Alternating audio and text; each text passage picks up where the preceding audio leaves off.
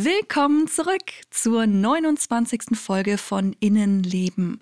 Ich freue mich, dass ihr auch heute wieder mit dabei seid. Wie ich letzte Woche ja schon angekündigt habe, möchte ich heute über Phobien sprechen und dabei vor allem auch auf die soziale Phobie eingehen. Wenn ihr euch generell für das Thema Angst und Panik interessiert, empfehle ich euch auch die Folge von letzter Woche anzuhören, falls ihr das nicht sowieso schon gemacht habt.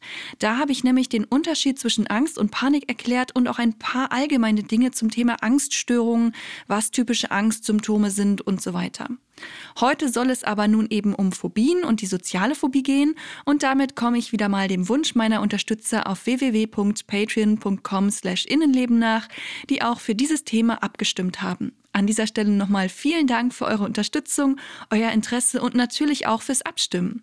Wenn auch ihr mich unterstützen und Zugriff auf zusätzliche Inhalte haben möchtet, dann schaut doch einmal auf Patreon vorbei. Ich würde mich sehr freuen. An dieser Stelle möchte ich mich auch einmal bei den Menschen bedanken, die mir so liebe Nachrichten schreiben. Jede einzelne Nachricht von euch bedeutet mir wirklich sehr viel und ich freue mich total über das positive Feedback und dass ich einigen von euch durch meinen Podcast Mut machen und wichtige Tipps und Anregungen geben kann. Genau dafür mache ich das hier und deswegen bedeutet mir euer Feedback auch sehr, sehr viel. So, jetzt geht's aber wirklich los. Innenleben der Psychologie-Podcast für alle, die auch mal hinter die Fassade schauen möchten.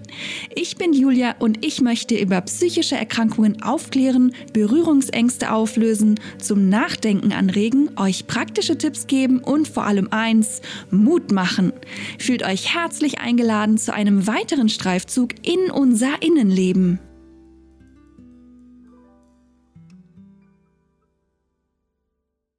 In der letzten Woche habe ich euch ja schon erklärt, dass es bei Phobien darum geht, dass man vor etwas ganz Konkretem Angst hat. Also zum Beispiel vor bestimmten Gegenständen oder Situationen, die aber eigentlich mit logischem Verstand betrachtet ungefährlich sind. Trotzdem haben die Betroffenen aber eine große Angst davor, vermeiden entsprechende Situationen und haben in vielen Fällen auch schon eine Angst vor der Angst entwickelt, also vor den Angstsymptomen selbst. Viele entwickeln schnell auch die Angst, an den Symptomen der Angst zu sterben, die Kontrolle zu verlieren oder auch wahnsinnig zu werden. Schon wenn Sie sich vorstellen, dass die angstauslösende Situation oder eben das Objekt oder die Person, vor der Sie Angst haben, auftauchen könnte, haben Sie eine sehr starke Erwartungsangst. Das klingt jetzt für Menschen, die nicht betroffen sind, vielleicht etwas komisch oder auch schwer nachvollziehbar, gerade weil es ja auch immer wieder lustig wirkt, wenn manche Menschen zum Beispiel total heftig auf Spinnen oder andere Tiere reagieren. Wenn wir diese Angst nicht nachvollziehen könnten, finden wir das Verhalten befremdlich und vielleicht eben auch lustig, weil es eben eine sehr starke Reaktion auf etwas ist, von dem wir genau wissen, dass es eigentlich völlig harmlos ist. Leider gibt es ja auch immer mal wieder Streiche oder Pranks, bei denen Menschen, von denen man vielleicht sogar weiß, dass sie eine Phobie oder zumindest eine große Angst haben, reingelegt werden. Und da hört bei mir leider der Spaß auf. Wenn man jemandem mit einer Spinnenphobie, also einer Arachnophobie, eine Spinne ins Bett setzt und vielleicht sogar noch ein Video davon dreht, wie diese Person nach dem Aufwachen völlig durchdreht, dann ist das für mich absolut unfair und vor allem auch sehr verantwortungslos. Die Phobie wird nämlich nicht gerade besser durch diese völlig unkontrollierte Konfrontation. Vielleicht rechnet der oder die Betroffene danach erst recht an den unmöglichsten Stellen mit einer Spinne konfrontiert zu werden, traut sich vielleicht gar nicht mehr ins eigene Bett und hat noch mehr Angst als vorher sowieso schon. Also mein Appell an dieser Stelle ist, glaube ich, ganz klar, bitte macht damit keine Scherze. Das kann nämlich ziemlich nach hinten losgehen. Phobien sind kein Spaß, sondern wirklich sehr belastend. Aber was gibt es eigentlich alles so für Phobien? Besonders häufig ist die sogenannte Agoraphobie, die oft auch als die Angst vor offenen Plätzen bezeichnet wird. Sie wird im Klassifizierungssystem ICD-10 beschrieben als eine relativ gut definierte Gruppe von Phobien mit Befürchtungen, das Haus zu verlassen, Geschäfte zu betreten, in Menschenmengen und auf öffentlichen Plätzen zu sein, alleine mit Bahn, Bus oder Flugzeug zu reisen. Bei dieser Art der Phobie haben die Betroffenen zusätzlich häufig auch eine Panikstörung und leiden an depressiven oder zwanghaften Symptomen und haben in manchen Fällen auch noch eine soziale Phobie. Bei vielen ist es außerdem so, dass sie Angst haben, nicht schnell genug flüchten zu können. Also sie können sich nicht schnell genug einen ja, Zufluchtsort suchen, wo sie sich sicher und wohl fühlen. Und ich denke, zumindest das kann man ja dann doch irgendwie auch als Nicht-Betroffener nachvollziehen. Wenn man unsicher ist und keine Möglichkeit hat, sich quasi irgendwo an einem sicheren Ort zu schützen, dann können offene Plätze oder weite Flächen oder generell Orte im öffentlichen Raum sehr bedrohlich wirken. Im Vordergrund steht bei der Agoraphobie meistens, dass die Betroffenen sich sehr bemühen, den auslösenden Situationen aus dem Weg zu gehen. Und tatsächlich kann es auch sein, dass sie relativ selten oder sehr wenig Angst haben, weil sie es eben sehr gut schaffen, den angstauslösenden Situationen aus dem Weg zu gehen. Das heißt aber nicht, dass sie nicht darunter leiden. Immerhin kann es je nachdem sehr einschränkend sein, wenn man ja zum Beispiel keine öffentlichen Verkehrsmittel nutzen kann, aber zum Beispiel kein Auto hat. Oder wenn man das Haus alleine nicht mehr verlassen kann. Das ist natürlich eine riesige Einschränkung. Genauso ist es eben auch mit anderen Phobien. Je nachdem, wovor man Angst hat und wie gut man die entsprechende Situation meiden kann, ist man mehr oder weniger stark in seinem Alltag eingeschränkt. Im Grunde kann man theoretisch vor allen möglichen Sachen eine Phobie entwickeln. Vor allem natürlich dann, wenn man mit dem Angstauslöser negative Erfahrungen gemacht hat. Besonders häufig sind Phobien vor bestimmten Tieren, vor Höhen, also die sogenannte Höhenangst, die dann so stark wird, dass sie zur Phobie mutiert, die Angst vor Donner, vor Dunkelheit, vor dem Fliegen, vor geschlossenen Räumen, vor der Benutzung von öffentlichen Toiletten, vor dem Genuss bestimmter Speisen, vor dem Zahnarztbesuch oder auch vor dem Anblick von Blut oder Verletzungen. Das sind wie gesagt auch nur die häufigsten Phobien. Es gibt im Grunde für jede einzelne Phobie eine spezielle Bezeichnung und vielleicht habt ihr hier und da auch schon mal den Fachausdruck für eine Phobie gehört und dann neugierig nachgeschlagen, was es damit auf sich hat und euch vielleicht auch noch gewundert, wie man denn davor Angst haben kann.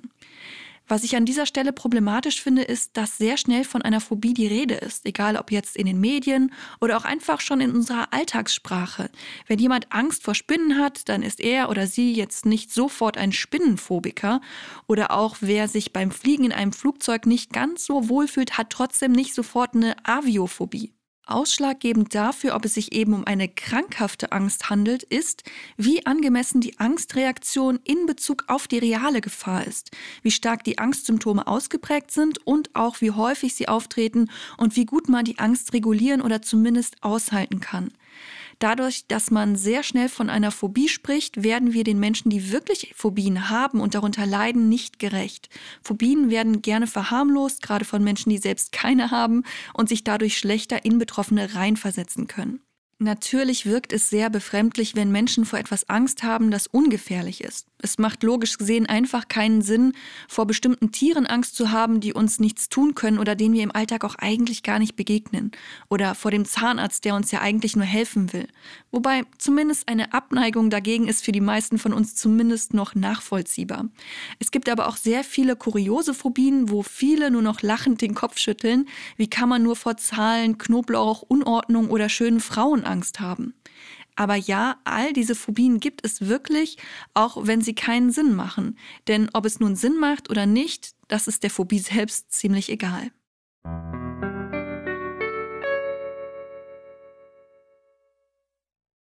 Nachdem ihr jetzt einen Überblick über die verschiedenen Phobien habt, möchte ich mir die soziale Phobie genauer anschauen. Die habe ich ja bisher erst einmal ausgeklammert. Ich finde es aber sehr wichtig, jetzt darüber zu sprechen, weil zum einen doch mehr Menschen davon betroffen sind, als man merkt und als man denkt und weil es eine Phobie ist, die sehr viele Probleme mit sich bringt. Etwa 13 Prozent der Bevölkerung sind betroffen. Aber fangen wir am besten mal ganz von vorne an. In der ICD-10 werden soziale Phobien in der Mehrzahl aufgeführt, weil es gleich mehrere unterschiedliche Ausprägungen in diesem Bereich gibt, die dann eben als soziale Phobien zusammengefasst werden. Beschrieben werden sie als Furcht vor prüfender Betrachtung durch andere Menschen, die zur Vermeidung sozialer Situationen führt. Umfassendere soziale Phobien sind in der Regel mit niedrigem Selbstwertgefühl und Furcht vor Kritik verbunden. Sie können sich in Beschwerden wie Erröten, Händezittern, Übelkeit oder Drang zum Wasserlassen äußern. Dabei meint die betreffende Person manchmal, dass eine dieser sekundären Manifestationen der Angst das primäre Problem darstellt. Die Symptome können sich bis zu Panikattacken steigern. Diese Beschreibung klingt natürlich erst einmal sehr sachlich und irgendwie kann man sich darunter vielleicht im ersten Moment nicht allzu viel vorstellen. Wobei ich denke, dass einige von euch sicher hier und da schon mal Angst vor bestimmten sozialen Situationen hatten. Gerade wenn man es mit fremden Menschen zu tun hat, die man nicht so gut einschätzen kann, ist das ja nicht immer so einfach und wenn man dann noch ein eher unsicherer Mensch ist, wird es schnell unangenehm. Das Problem bei sozialen Phobien ist, dass es nicht nur einfach unangenehm ist. Die Betroffenen haben oft das Gefühl, dass bestimmte Interaktionen gar nicht umsetzbar sind, zum Beispiel einen fremden Menschen anzusprechen. Auch dann nicht, wenn man nur um Hilfe bitten möchte. Was da ganz konkret für Befürchtungen dahinter stehen können, ist sehr, sehr unterschiedlich. Viele Betroffene haben Angst, dass andere sie merkwürdig, peinlich oder sogar lächerlich finden könnten. Häufig steckt dahinter eine sehr große Angst vor Ablehnung und auch davor ausgeschlossen zu werden, was dann aber durch die Phobie erst recht passiert, wenn man sich aufgrund seiner Angst immer mehr zurückzieht. Manche berichten auch, dass sie Angst haben, dass all ihre Verhaltensweisen oder manchmal auch nur konkrete Dinge wie die Art zu gehen, zu essen oder zu reden als peinlich empfunden wird und es geht tatsächlich so weit, dass sie sich selbst peinlich finden. Außerdem ist es natürlich den meisten sehr unangenehm, wenn andere Menschen ihre Angst bemerken und sogar körperliche Symptome wie Erröten, Schwitzen oder Zittern sehen können. Das heißt, besonders Situationen, in denen man beobachtet und bewertet werden kann, sind für Menschen mit einer Sozialphobie schwierig und werden häufig vermieden. Aber wie funktioniert das denn? Wie soll man arbeiten gehen oder im Supermarkt einkaufen gehen? Viele Tätigkeiten finden ja eigentlich schon in der Öffentlichkeit statt. Das merken wir jetzt gerade durch Corona immer wieder. Außerdem sind wir ja auch soziale Wesen. Das heißt, wir wollen doch eigentlich schon gerne Gesellschaft und vielleicht auch eine Partnerschaft irgendwann eingehen. Aber wie soll das funktionieren, wenn man vor sozialen Situationen Angst hat oder sie sogar komplett zu vermeiden versucht? Ich hätte zu diesem Thema auch gerne ein Interview mit jemandem geführt, der eben eine Sozialphobie hat. Aber auch das ist natürlich für viele Betroffene sehr schwierig. Ich bin ja ein fremder Mensch und wie soll man mit einer starken Sozialphobie ein persönliches Interview mit einer Fremden führen? Tja, deshalb müsst ihr an dieser Stelle wieder einmal äh, mit meinen eigenen Erfahrungen Vorlieb nehmen, von denen ich natürlich auch gerne erzählen möchte. Vor einigen Jahren wurde nämlich auch bei mir eine Sozialphobie diagnostiziert. Inzwischen würde ich sagen, dass es eine eher leichtere Form der Sozialphobie war, aber vielleicht ist das ja trotzdem ein anschauliches Beispiel für euch. Dadurch, dass ich ja leider sehr wenig Kontakte, dafür aber sehr viele negativen Erfahrungen mit anderen Menschen gesammelt habe, war ich generell einfach sehr verunsichert schon als Kind. In der Schule mochte mich keiner und irgendwie schien ich nie richtig zu sein. Meine Klamotten waren nicht cool, ich hatte keine hippen Hobbys vorzuweisen und war irgendwie seltsam und ich glaube, für manche bin ich das immer noch. Ähm, ich hatte noch dazu keinen Fernseher, ich kannte mich in diesem Bereich also gar nicht aus. Dadurch wurde ich natürlich häufig ausgeschlossen, weil ich ja nicht mitreden konnte, egal ob es jetzt um Serien, Filme, Konsolenspiele oder anderes elektronisches Spielzeug ging. Ich hatte davon überhaupt keine Ahnung und wurde dadurch natürlich ja aussortiert. Und wie das so ist, als Kind denkt man irgendwann, dass man falsch ist, dass man nicht gut genug ist, dass irgendwas mit einem nicht stimmt. Ich hatte Angst davor, immer wieder ausgeschlossen zu werden, weil das einfach kein schönes Gefühl ist. Ich wollte nicht, dass sich Mitschüler extra an einem Tag verabreden, bei dem sie wissen, dass ich da nicht kann und somit eine gute Ausrede haben, damit ich eben nicht mit dabei bin. Ich wollte nicht immer wieder abgewiesen werden, wollte nicht, dass man mir sagt, dass ja für mich irgendwie kein Platz mehr da ist oder sie lieber ohne mich ins Kino gehen wollen oder was auch immer. Also habe ich mich immer mehr zurückgezogen. Ich war voller Unsicherheit und wusste nicht, was ich tun sollte, um irgendwie doch mal irgendwie was Positives von außen zu bekommen. Vielleicht doch mal ja, eine ernst gemeinte Einladung, ein Lob oder irgendwas Positives, das mir zeigt, dass ich doch nicht völlig falsch und wertlos bin.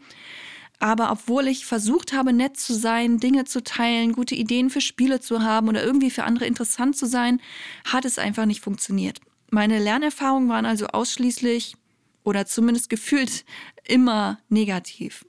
Also hatte ich oft schon, bevor die Ablehnung wirklich kam, Angst davor. Ich habe mich nicht mehr getraut, andere um Hilfe zu bitten, weil ich mir schon dachte, dass mir keiner helfen will, weil ich ja doch nur irgendwie störe. Ich habe mich nicht getraut, mich im Unterricht viel zu beteiligen, weil man könnte ja über mich lachen, wenn ich Fehler mache. Und dadurch würden mich alle noch viel weniger mögen als sowieso schon. Ähm, und mit mir, Versagerin, möchte ja sowieso keiner was zu tun haben. Ich habe mich also immer mehr zurückgezogen, auch abseits der Schule. Und als ich bemerkt habe, dass mich so wie ich bin doch keiner mag, habe ich irgendwann auch aufgehört, anderen immer alles recht zu machen, zumindest was meine optische Erscheinung betrifft. Als Jugendliche habe ich mich dann irgendwann dazu entschieden, mich nur noch schwarz zu kleiden, weil es war ja sowieso egal. Ich habe es lang genug versucht. Ich konnte mich irgendwie nicht so weit anpassen, dass die anderen mich mochten. Ähm, das war dann wie so ein Schutz für mich, wie ein Unsichtbarmachen, obwohl das natürlich sehr zwiespältig ist, weil dadurch kann man ja auch noch mehr auffallen, was ich ja eigentlich überhaupt nicht wollte.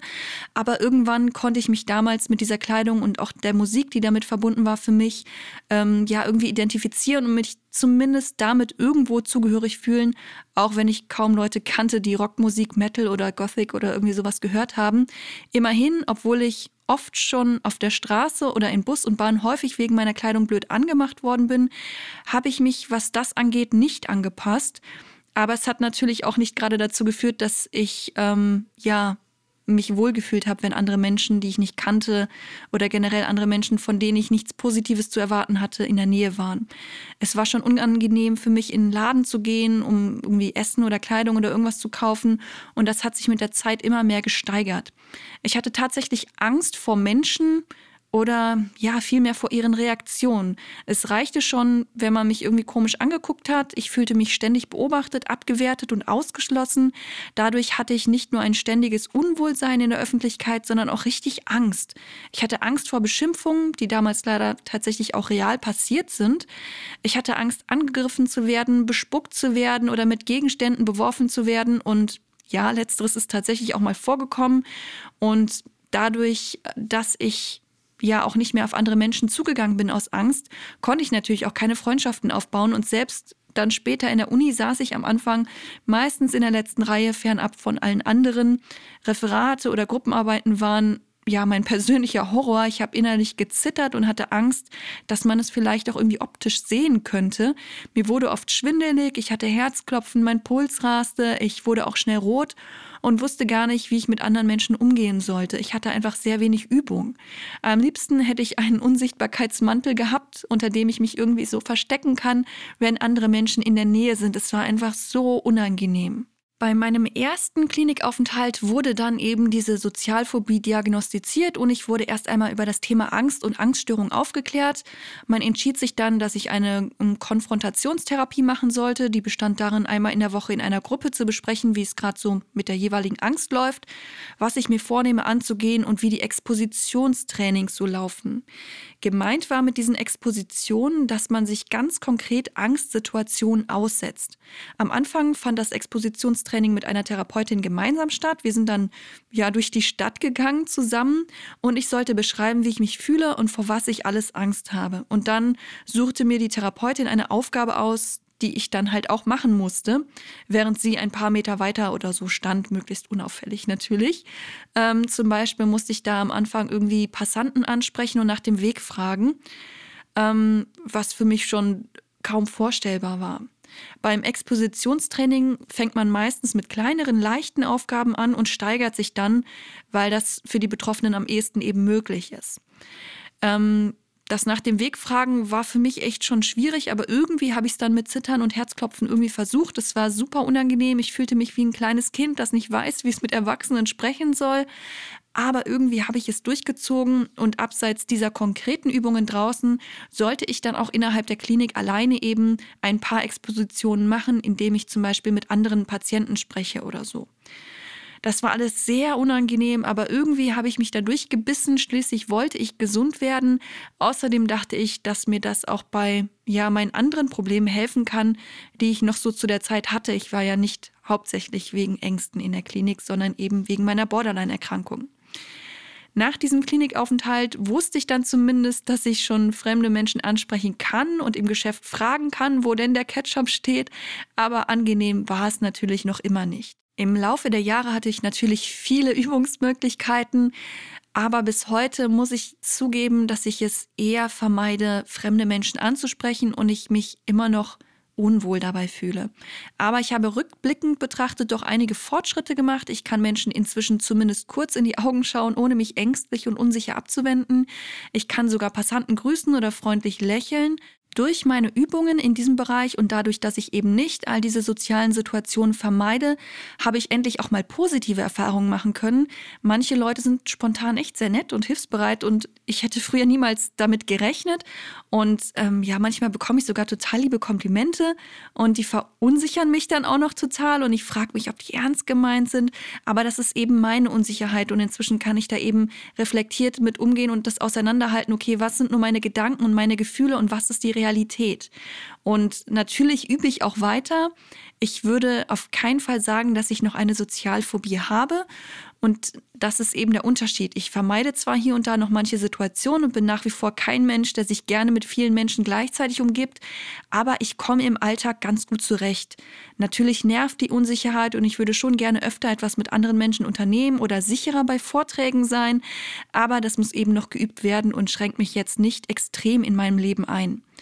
Natürlich gibt es noch große Herausforderungen und ähm, es hat auch sehr lange gedauert, bis ich bei meinem Nachbarn klingeln und ihn bitten konnte, die Musik leiser zu stellen, weil ähm, bei mir ja schon die Schränke gewackelt haben ähm, und ich aber trotzdem Angst hatte. Ähm, ich bin irgendwie, bevor ich dann was gesagt habe, echt zweimal auf den Hausflur raus und wieder rein und wieder raus und wieder rein und ah, hm, und klingel ich wirklich und kann ich das nicht machen?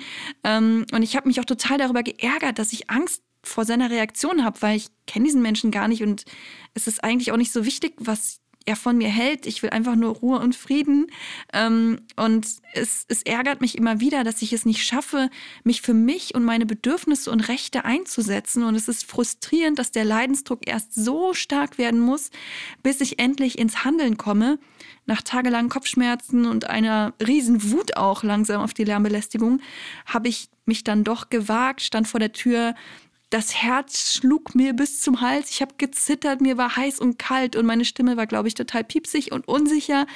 Ähm, aber ich habe geklingelt und habe ihn freundlich darum gebeten, zumindest den Bass ein bisschen leiser zu machen.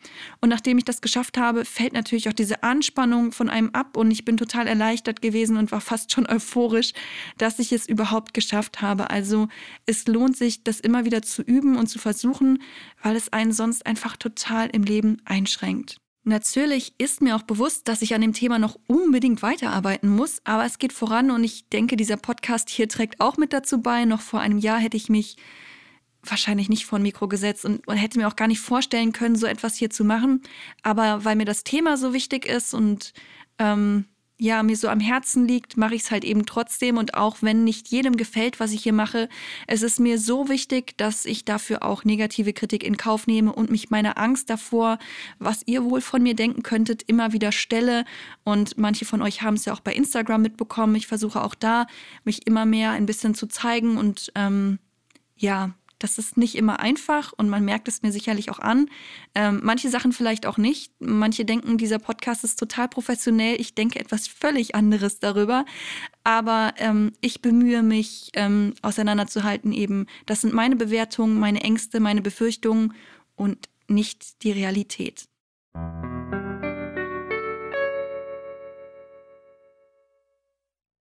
In der letzten Folge habe ich ja schon erklärt, was für Therapiemöglichkeiten es bei Angststörungen gibt. Heute möchte ich euch deswegen nur noch ein paar praktische Tipps an die Hand geben, wie ihr mit starken Ängsten oder sogar Panikattacken umgehen könnt. Auch wenn es sich im Moment der Angst so anfühlt, als würde gar nichts mehr gehen, versucht ruhig zu atmen. Viele neigen dazu zu hyperventilieren, also zu viel zu atmen und bekommen dann das Gefühl zu ersticken, weil sie vergessen, wieder richtig auszuatmen. Also versucht darauf zu achten, ein- und auch wieder auszuatmen und dabei immer langsamer zu werden. So könnt ihr außerdem einen Fokus setzen, der euch weg von der Angst bringt. Es kann auch helfen, die Atemzüge zu zählen oder in euch reinzuspüren, wo ihr euren Atem fühlt, vielleicht im Bauch, vielleicht sogar an den Nasenflügeln.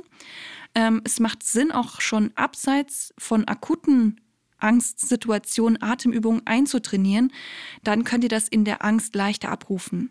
Ihr könnt auch autogenes Training, progressive Muskelentspannung oder andere Entspannungstechniken einüben, um sie dann in der Angstsituation nutzen zu können.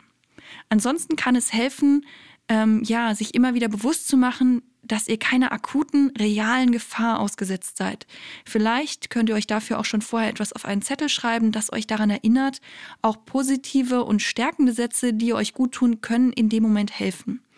Wenn ihr wollt, könnt ihr euch auch eine Art Erste-Hilfe-Tasche packen, wo ihr genau wie bei einem Skillkoffer Dinge reinpackt, die euch in der Angst irgendwie helfen können. Auch hier gilt natürlich wieder, probiert verschiedene Sachen aus, gebt euch die Chance, auch Sachen einzuüben. Wenn eine Sache nicht hilft, dann vielleicht eine andere oder an einem Tag hilft es zum Beispiel zu atmen, an einem anderen helfen euch eher positive Sätze oder ein Handschmeichler, ein angenehmer Duft oder irgendwas anderes.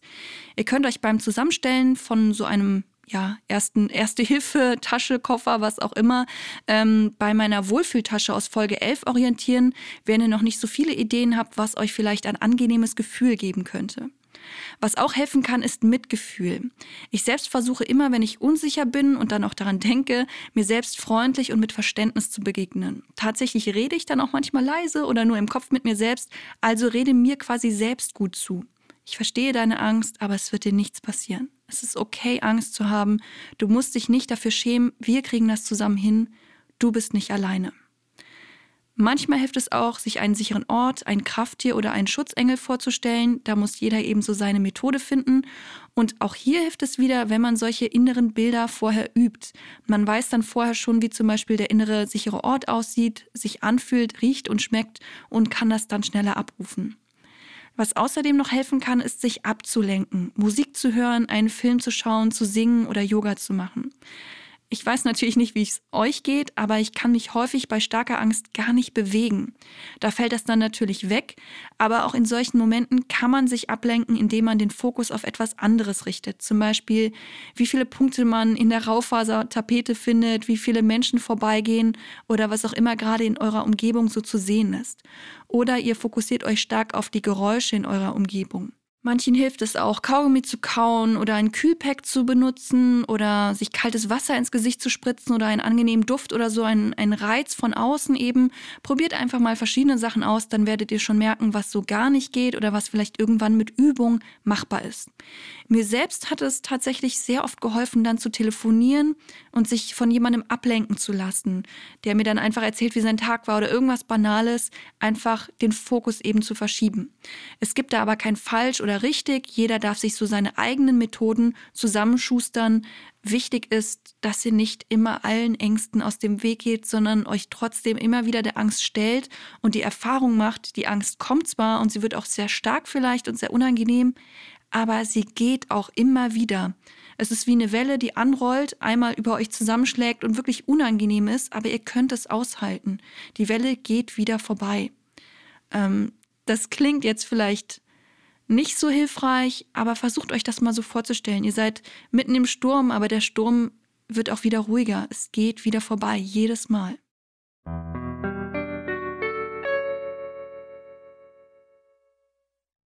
Nicht nur die Betroffenen, sondern auch die Angehörigen und Freunde von Menschen mit einer Phobie oder einer Angststörung können darunter leiden. Vor allem, weil sie häufig nicht wissen, wie sie sich verhalten sollen. Wie können sie helfen und unterstützen, ohne eben Druck zu machen oder dem anderen alles abzunehmen und ihm damit auch die Möglichkeit zu nehmen, Dinge selbst zu lernen. Ich bekomme generell, egal um welche psychische Erkrankung es geht, immer wieder die Frage gestellt, was man denn als angehöriger Mensch tun kann. Natürlich gibt es ein paar grundlegende Tipps wie zuhören, miteinander sprechen, ähm, eventuell Hilfe anzubieten, auch zu Beratungsgesprächen oder Selbsthilfegruppen zu begleiten. Aber natürlich ist es oft sehr individuell, was sich Betroffene von Familie, Partner, Kollegen oder Freunden wünschen. Ich habe mir dazu mal einige Gedanken gemacht und dann überlegt, eine Aktion dazu zu machen, die aber nur funktioniert, wenn ihr auch mitmacht. Und zwar würde ich gerne eine Folge eine Podcast-Folge dieser Thematik widmen, nämlich was wünscht ihr euch als Betroffene von Angehörigen? Wie sollen sie sich verhalten? Es wäre wahnsinnig toll, wenn viele von euch mitmachen und zwar möchte ich gerne eure Aussagen mit in meinen Podcast einbinden und zwar im Original. Also nehmt bitte eine Audiodatei auf, in der ihr genau auf diese Frage antwortet. Am besten wäre es, wenn ihr das folgendermaßen macht. Hallo, ich bin Julia. Ich habe die Borderline-Persönlichkeitsstörung und eine Emetophobie. Ich wünsche mir von Angehörigen, dass sie mich ernst nehmen, mir zuhören, mit mir sprechen, wenn sie unsicher sind, was meine Erkrankung betrifft und so weiter eben nur als Beispiel. Also wenn ihr mögt, euren Namen und eure Erkrankung nennen und dann euren Wunsch an Angehörige. So kann ich dann eine ganze Sammlung erstellen, die dann in einer Folge präsentieren und auch kommentieren. Das Ganze geht natürlich auch anonym. Ihr müsst nicht euren Namen und eure Erkrankung nennen. Es wäre natürlich schön, aber es ist nicht Voraussetzung. Bitte schickt mir dann die Audiodatei per Mail an innenlebenpodcast.gmx.de und keine Sorge, ihr braucht dafür nicht zwingend ein spezielles Mikrofon oder so. Ihr könnt das Ganze einfach mit einem Headset wie bei einem Skype- oder Zoom-Gespräch aufnehmen oder mit dem Handy ähnlich wie eben bei einer Sprachnachricht. Es muss nicht perfekt sein. Wichtig ist, dass eure Aussage rüberkommt und dass ihr einwilligt, dass ich diese dann im Rahmen meines Podcasts veröffentlichen darf. Eure Namen, eure E-Mail-Adresse und all diese Daten werde ich natürlich nicht veröffentlichen, sondern eben nur den Inhalt eurer Audiodatei, die ich gegebenenfalls noch ein bisschen bearbeiten werde, falls sie zu lang geworden ist oder wenn der Ton nicht so ganz passt. Ich würde mich wirklich sehr, sehr freuen, wenn alle, für die das möglich ist, mitmachen. Es geht darum, Angehörigen zu helfen und die Kommunikation zwischen Betroffenen und Angehörigen zu erleichtern und überhaupt auch mal herzustellen. Also macht mit, zusammen können wir sicher viele hilfreiche Tipps und Ideen sammeln, die dann wiederum vielen Freunden, Familienmitgliedern, Arbeitskollegen, Bekannten und allen anderen hilft, uns Betroffene besser zu verstehen und die Interaktion miteinander zu verbessern. Ich würde sagen, ich sammle eure Audiodateien bis zum Ende des Jahres 2020, damit ihr genug Zeit habt und werde euch dann im neuen Jahr das hoffentlich umfangreiche und vielschichtige Ergebnis präsentieren. Ich bin gespannt und hoffe natürlich, dass ihr diese Aktion gut findet und mitmacht. Und genau hier trifft mich auch schon wieder meine Unsicherheit. Was ist, wenn keiner mitmachen möchte? Was ist, wenn Beschwerden kommen oder Menschen unfreundlich werden? Was ist, wenn alle blöd finden, was ich hier mache und den Podcast nicht mehr anhören wollen? Was, wenn ihr mich jetzt unsympathisch oder dumm findet? Was, wenn tatsächlich doch jemand mitmacht, aber nur Beschimpfungen auf den Sprachnachrichten sind? Was, wenn ich davon getriggert werde? Was, wenn die Tonqualität aller Aufnahmen zu schlecht ist?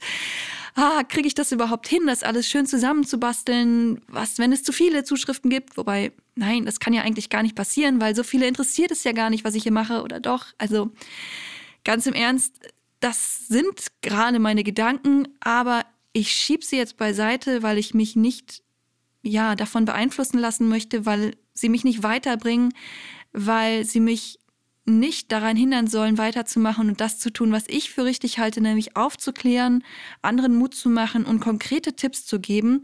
Es ist mir sehr wichtig, was ich hier mache.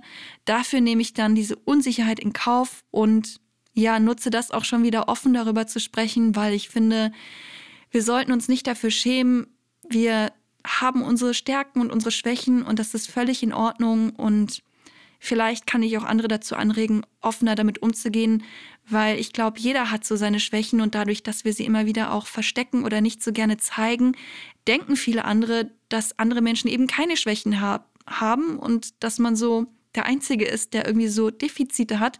Aber das ist ja überhaupt nicht der Fall. Deswegen, ja, jetzt habe ich ganz schön viel gequatscht. Ich ich hoffe einfach, dass ein paar von euch mitmachen und würde mich riesig darüber freuen.